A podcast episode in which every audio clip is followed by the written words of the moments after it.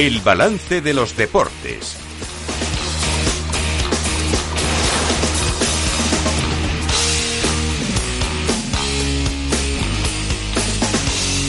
Lorena Ruiz, antes de que vayamos al fútbol, eh, con la mano de Sergio, de la mano de Sergio Gea, eh, desconcierto en el mundo de la marcha, ¿qué pasa?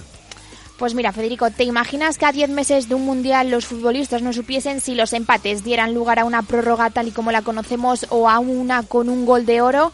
Pues esto es lo que les está pasando en la marcha atlética. A 10 meses de los Juegos Olímpicos de París aún no tienen reglamento y es que a las tradicionales pruebas de 20 kilómetros masculinos y femeninos se ha sumado un relevo mixto que todavía no tiene definidas sus características. Lo que se sabe es que se va a correr la distancia maratoniana y dos atletas se alternarán para completar cuatro vueltas a un circuito, pero no se sabe aún nada de las amonestaciones.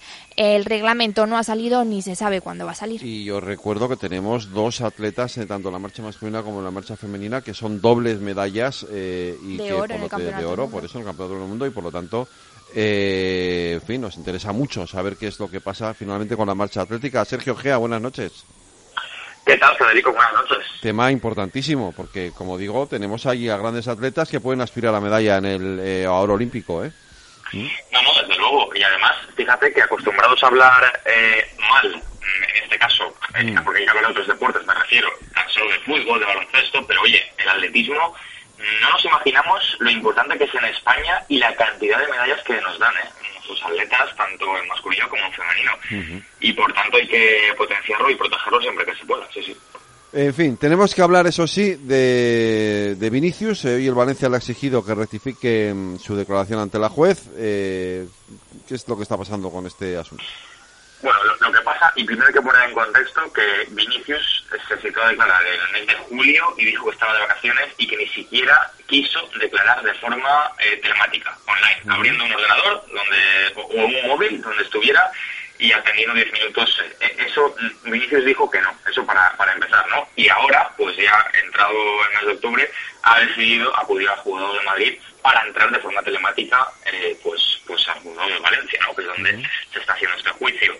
Y el resumen, eh, Federico, es que esta mañana eh, Vinicius ha, ha mentido, y hay que decirlo así, porque no lo digo yo, sino que eh, en este caso va contra la palabra de su propio entrenador, de Ancelotti, porque Ancelotti eh, eh, en, una, en una primera rueda de prensa dijo que todo Mestalla le había llamado mono mono, la- es decir, que todo Mestalla era racista, y luego Ancelotti rectificó y dijo que no, que solo habían sido un grupo de aficionados. Bien, pues esta mañana Vinicius ha salido con el discurso de que todo el campo de Mestalla es racista, lo cual es mentira. Yo estuve allí en ese partido, Sí. eh, Fede, en ese Valencia-Real Madrid. Te creo, te creo. Puedo asegurar que solo que solo un grupo de cinco o seis personas, Ya. unos, unos tontos, que, que ya están expulsados de Mestalla y que ya han recibido su castigo, solo esos insultaron a, a Vinicius. Eh, por tanto, el comunicado del Valencia, efectivamente, eh, utiliza las palabras sorpresa, rechazo, Sí. indignación y exige a Vinicius que rectifique.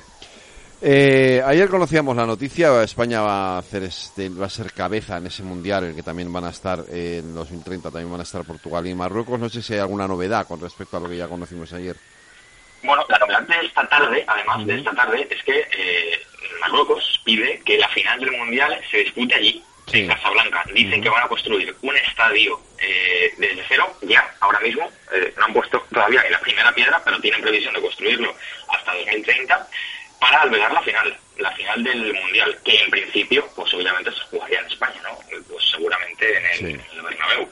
Eh, bueno, pues, pues eh, esta es la última hora. Bueno, recordemos que al final eh, es, la candidatura es oficial desde ayer, eso ya lo sabemos, pero ahora lo que hay que perfilar mm, aquí en España es qué sedes serán las que albergarán partidos del Mundial. Se baraja en torno a 14, 15 sedes. En total, 11 serán españolas. Entre ellas, bueno, pues queda ver en un periodo de tres meses cada, cada estadio Fede, tiene que presentar toda la documentación, todos los avales de que tendrá disponible el estadio. Precisamente aquí en Valencia eh, es una de las sedes con más dudas, porque el nuevo Mestalla eh, no está construido por culpa de Peter Lim, porque no quiere acabarlo, tiene dinero y no quiere poner ni un más, y por eso está, está como está el nuevo Mestalla, ¿no? Sin construirse. Pues, eh, Sergio, tenemos ahí partidos de Europa League que se están jugando hoy, ¿no? Te- hay partidos en marcha y partidos a las 9, ¿no? Sí, efectivamente. Mira, acaba de marcar el Betis hace unos minutos, eh, minuto 87, Betis 2, Esparta de Praga 1. Estamos hablando de la de Europa League, ha metido Isco pues eh, hace, hace apenas eh, cinco minutos. Y luego pendientes también de las 9 de la noche de jugar Villarreal en la cerámica contra el conjunto francés del Rennes, ¿no? Por tanto, también, también pendientes de esta jornada de Europa League. Pues no tenemos tiempo para mucho más. Sergio Gea, un abrazo, cuídate. Un abrazo, Fede, hasta ahora. Hasta luego.